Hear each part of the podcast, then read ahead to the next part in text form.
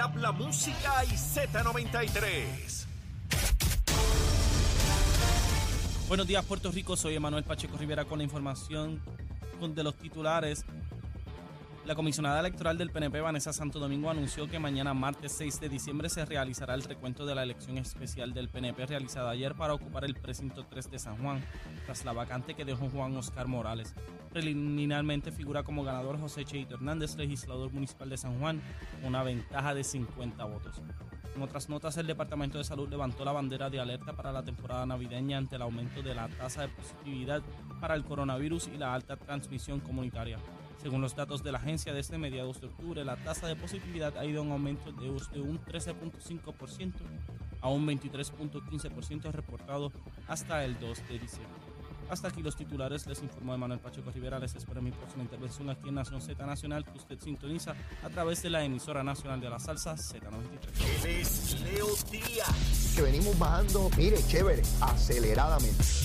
Nación Z Nacional por la Z. Y estamos de regreso, mis amigos, aquí en Nación Z Nacional. Mire, quemando el cañaveral bien duro. Mire, mire esa columna de fuego ahí. Ah, mire, a eso nos dedicamos. Le metemos fuego y candela. Mire, no queda el día, ratón, alimaña, culebra, sapo vivo ahí cuando llega Leo Díaz aquí de lunes a viernes de 8 a 10 de la mañana. Por ahí está el gran Marquito. a veces se viste de pollo, pero bueno, anda por ahí el condenado. Mire, vamos a ver con esto de calle. Porque esta es otra conferencia de prensa que yo espero hoy, antes del mediodía.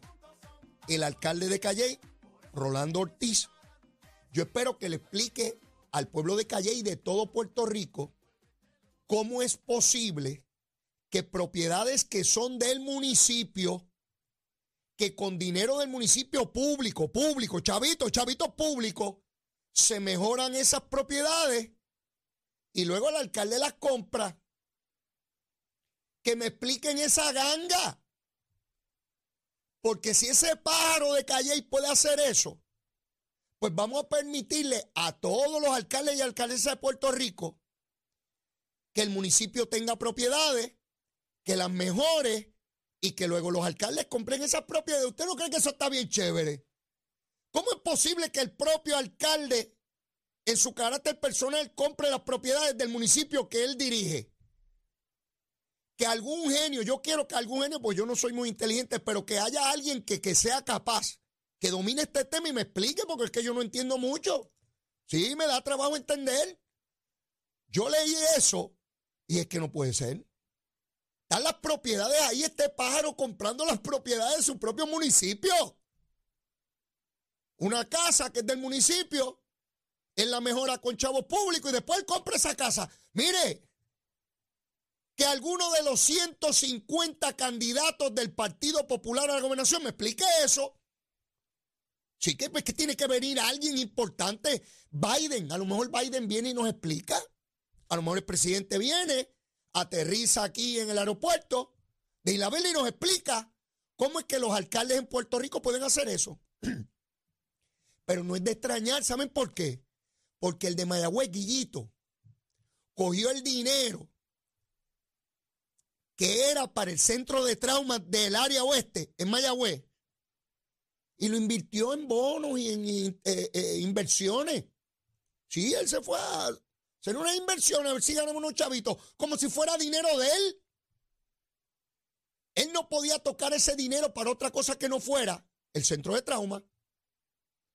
Pues, igual que el de Calle, como esos chavos son míos, como estas son las propiedades mías, pues no pasa nada. ¿Cuántos alcaldes más se han comprado propiedades del municipio? Yo quiero saber. ¿Habrá alguien del PNP? ¡Eh! Yo quiero saber. No estoy diciendo que hay más. Estoy especulando. ¿Podrán haber más? PNP popular. Que muchos trabajamos por el pueblo. Estamos trabajando por el pueblo. Mire, yo ni descanso trabajando por este pueblo de Calle. ¡Eh! Se creen dueños de las posiciones. Rolando lleva ahí desde que llegó Cristóbal Colón. Después que salió de la Cámara, se metió de alcalde y no sabe cómo salirse de allí. No sabe cómo salirse de allí. Y uno pensaría, bueno, pues limitamos el tiempo que tiene que estar un alcalde para que no asuma ese sentido propietario. Al que plantee eso, pues yo lo miraría, pero ¿saben qué? ¿A cuánto hay que limitar los términos? Dígame. ¿Será un día? Porque ya hemos visto que aquí hay pájaros que tan pronto llegan, empiezan a robar. Así que no se trata de que esté un solo cuatrenio o dos, porque si tan pronto llega, roba. Pues cuando levante la mano derecha y jure, que sea alcalde cuatro horas y lo sacamos. Porque si le damos más de cuatro horas, empieza a robar. El de Ponce se alega que hizo el préstamo y tan pronto ganó, le dijo, bueno muchachos, ustedes tienen estos puestitos aquí, pero para poder mantenerse en esos puestitos tienen que pagarme el préstamo. Mire, mire qué pantalones, mi hermano. yo, yo de la que... ¿Se acuerdan que en Buena ya ha habido dos? Uno popular primero, que tenía unos asuntos, mi hermano. Dejó de ser alcalde y todavía cobraba dinero ilegal. Como si fuera una pensión. Y después llegó uno del PNP que dijo que iba a resolver los problemas y que era puro y era otro pillo más. No, mire. Pues entonces no se trata de partidos, son gente que llega allí y falla. ¿Quién iba a pensar que este pájaro, oiga, el alcalde de Ponce, Luis Irizarri, tiene 64 años y cuando leí que tenía 64 años, por poco me desmayo. Y dice, si este pájaro es cuatro años mayor que yo nada más y parece que tiene 80. Así de fastidiado me veré yo. Bueno, fui y me miré en el espejo le dije a Zulmita, Zulmita, mírame bien, mamita. Yo, yo me veo bonito. Y me dijo, papi, tú siempre has sido bonito. Ella me dice eso siempre, ¿sabes? Pero malo el día que me diga que me veo feo. Ahí estoy fastidiado, ¿sabes? Mientras me diga que me veo bonito, la cosa está buena. Pero el día que me diga que estoy estrasijado, me voy. Estoy liquidado ya. Y Zulma, mira, ese pájaro tiene 64 años. Y no puede ser. ¿Se ve mayor? Claro que se ve mayor. Yo no sé a qué él se ha dedicado. Parece que ha cogido muchos préstamos en su vida ¿verdad? Y los ha tenido que pagar. Y yo, para no seguirme viendo fastidiado, deja poner a otro que lo pague. Mire que cuatro años nada más mayor que yo. Y yo dije, si este hombre puede ser abuelo mío, yo no me puedo ver tan matado como este pájaro. Pues creo que no, creo que no me veo tan matadito. Digo, ya empiezo a deteriorarme, ¿sabes? No crea, no crea que esto es fácil, esto es bien complicado. Pero mire, el de Calle comprando las propiedades. El de Ponce mandando a que le, a que le paguen el préstamo. El de Mayagüez cogiendo el dinero para el centro de trauma y lo bota. ¿Cuántos más estarán en Gusanga? ¿Cuántos más estarán metidos en Gusanga? ¿Ah? ah, entonces, lo único que he escuchado de gente del liderato del Partido Popular es, ay, que no sea una investigación política. El Javi, este de, de Villalba, ay, que el Departamento de Justicia no venga con investigaciones políticas. Mira, Javi, Mira, papito, ¿estás bien peinado hoy o todavía no te has peinado? ¿Por qué en vez de estar acusando a justicia, no le pides a tu, a tu gran alcalde de Ponce que haga una conferencia de prensa como la haría yo? Esta es mi cuenta de banco. Este es el dinero que entra a mi cuenta. De tal sitio, tal sitio, tal sitio. Los pagos se emiten a estos lugares. Agua, luz, carro, teléfono, prestan, papá. Ahí está todo. Traiciable, como dicen. Aquí entra el dinero y aquí sale a que tu querido alcalde de Ponce no hace esa conferencia de prensa hoy? ¿Por qué tú no se lo exiges? Ah, pero estás presto para decir que justicia hace investigaciones políticas, ¿verdad? Porque eres un politiquero, eso es lo que eres, un politiquero. Pídele transparencia al pájaro ese que tienes en Ponce. Eso es lo que tienes que hacer. Es lo que debería hacer todo el mundo, no importa el partido político. Ah, pero la fácil. Ah, son investigaciones políticas. Pues que demuestre que es una persecución. Si eso es fácil, eso lo demuestro yo en en 10 minutos en una conferencia. Bueno, periodistas no harían ni una pregunta, pero yo le entregaría a todos los estados de bancarios y el préstamo. Ahí está. ¿Qué investigación política puede haber ahí? ¿Por qué está callado el alcaldecito de Ponce? Y espero que mi querido amigo Rolando, nada personal, papito, te quiero, te quiero un montón. Pero si metiste la mano donde no es, te tienen que llevar los duendes también, ¿sabes? el alcalde de Calley tiene que explicar hoy cómo compra propiedades del municipio que están a su nombre. ¿Cómo rayo él coge propiedades que son del pueblo de Calley, del municipio, las arregla con dinero público y después las compra? Ah, mira, no sabía, las están regalando. Eh, Rolandito, las están regalando las propiedades en Calle y voy para allá a comprar una. ¿Por qué no me da una, pájaro? Eh, yo voy para allá a comprar una. Es bien chévere en la montaña. En estos días debe haber neblina, pone bien, ¿verdad? Sí, porque como estamos en Navidad hay mucha neblina en calle y será que él no ve las que son del municipio y compra las que no son. Mire, mi hermano, eh, yo no sé si esto va a ser mucha noticia hoy. Yo lo esperaba en las primeras planas. Pero como son del Partido Popular, usted sabe que siempre es más, más suavecito. Mire, la cosa es más suavecito, ¿sabe? Porque el muchacho es de la pava, pan, tierra y libertad. Si fuera estadista, mi hermano, estuvieran pidiéndole a Pierluisi que cómo es posible que todavía esté ese pájaro allí en la alcaldía. Pero bueno, yo le voy a dar perseguimiento a este asunto, ¿sabe? A Ponce y a Calle y a cualquier otro. Y si es, si es PNP, también se va con los panchos. El que meta la mano, pues está muerto, liquidado, sin problema. A ver si podemos resolver esto. Ayer se realizó la primaria en el precinto 3 de San Juan para escoger el sustituto del ex representante y hoy senador por el distrito de San Juan, Oscar Morales, y José Cheito Hernández eh, salió triunfante preliminarmente en la votación del día de ayer. Christopher Ríos era el otro joven que competía aquí. La diferencia es de apenas 50 votos. Hay unos votos todavía sin adjudicar, pero los que saben de estos asuntos entienden que básicamente los votos que restan deben ser en partidas iguales. Eso ocurre siempre en primarias y en elecciones y no prevén cambios en el resultado, a tal punto que el propio Christopher señaló, eh, básicamente acepta que no obtuvo el triunfo y de una manera ejemplificante por parte de Christopher, eh, señaló estar disponible para trabajar junto a José Cheito Hernández en el distrito, distrito 3 de San Juan. Yo los conozco a ambos, los conozco desde muy jóvenes, son eh, particularmente talentosos ambos, eh, y sé que tienen vocación de servicio público. Eh, a Cheito, que lo tuvimos en el programa, pues desearle el mayor de los éxitos. Todo parece indicar que mañana se certificaría su, triunfo, ¿verdad? Eh, de ser así, pues desearle lo mejor.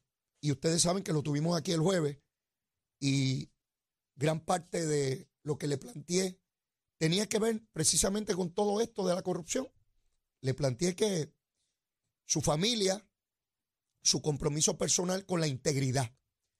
Los trabajos pueden ser en una u otra dirección, puede votar de una u otra manera. Uno puede estar en acuerdo o en desacuerdo con posiciones, votaciones, expresiones que él haga. Lo importante es que siempre lo haga con integridad, con integridad.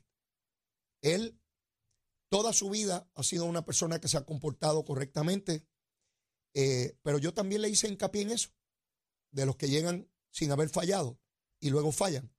Y espero que cumpla su gestión de gobierno, la que sea, mucha o poca, yo no sé. En la política eso no es por mucho tiempo nunca. Los legisladores hoy en día hay mucho cambio, son pocos los que llevan muchos, muchos años. De la época que yo estaba, creo que queda solamente Bulerín, eh, que está desde que yo estaba allí en el 93. Pero la inmensa mayoría hay un cambio, tanto en el Senado de la Cámara, hay gente que propone la limitación de términos. Yo realmente no, no creo, porque el pueblo mismo se encarga de, de limitarle los términos, no importa el partido político. Eh, así que a José Cheito Hernández, pues nuestro mayor deseo de éxito en su encomienda. Bueno, el gobernador de Puerto Rico está en Orlando, en la Florida. Está allí con una serie de reuniones para tratar de procurar que comerciantes, empresarios de la Florida se interesen en hacer inversiones en Puerto Rico y puertorriqueños de acá lo hagan a su vez allá en la ciudad de Orlando. Todos ustedes saben la enorme cantidad de población puertorriqueña que hay en la Florida Central, cada vez mayor. Eh, Florida se ha convertido en el epicentro de la migración puertorriqueña en los Estados Unidos. El clima, eh, la facilidad de acceso. Eh, en dos horas y pico uno llega a ese municipio de Puerto Rico que es Orlando, eh, y de verdad que se pasa muy bien allí. Una comunidad puertorriqueña y latina inmensísima. Tengo buenas amistades que están estableciendo negocios en el área de Orlando y, me llama la atención porque hace 40, 50 años, nada que ver. Puertorriqueño que iba allá eh, iba a ser empleado de alguien eh, en condiciones de desigualdad inmensa. Hoy no. Hoy es puertorriqueño va con muchas más destrezas al punto que van ubicando negocios en el área de, la Florida.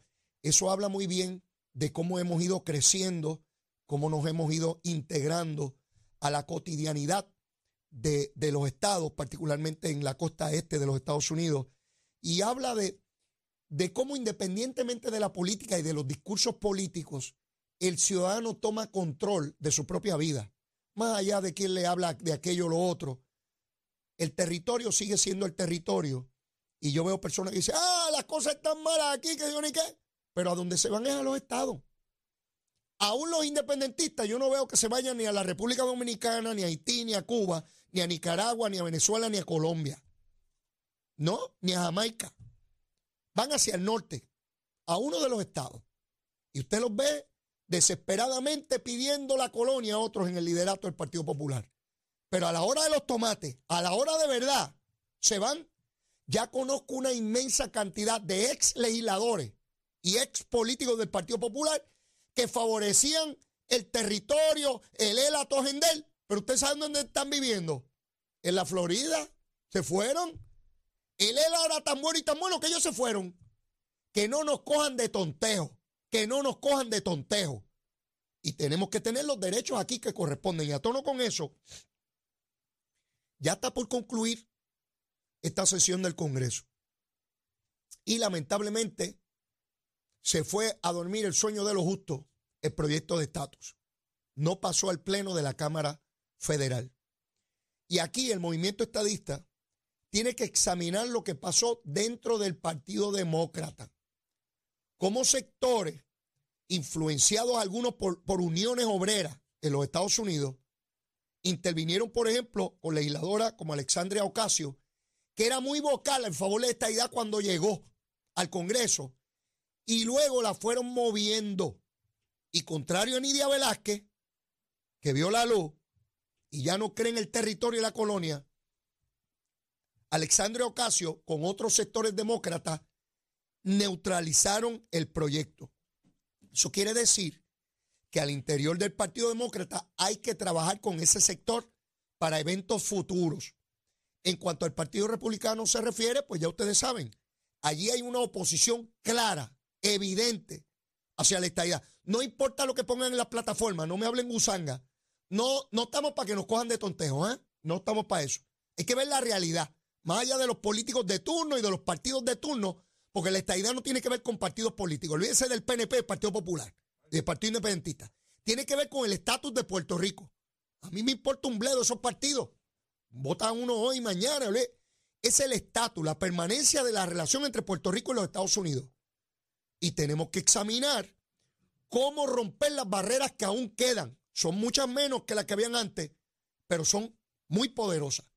Al interior del Partido Republicano, cómo convencerlos, persuadirlos de que Puerto Rico no sería un Estado demócrata así porque sí, sino que aquí hay la posibilidad de que cualquiera de los dos partidos pueda ganar, porque hay electores de ambos partidos. Y en el Partido Demócrata, ese sector que hay que evaluar y estudiar para ver por qué neutralizaron el proyecto de estatus, porque cualquier esfuerzo futuro volverá a confrontar el mismo reto.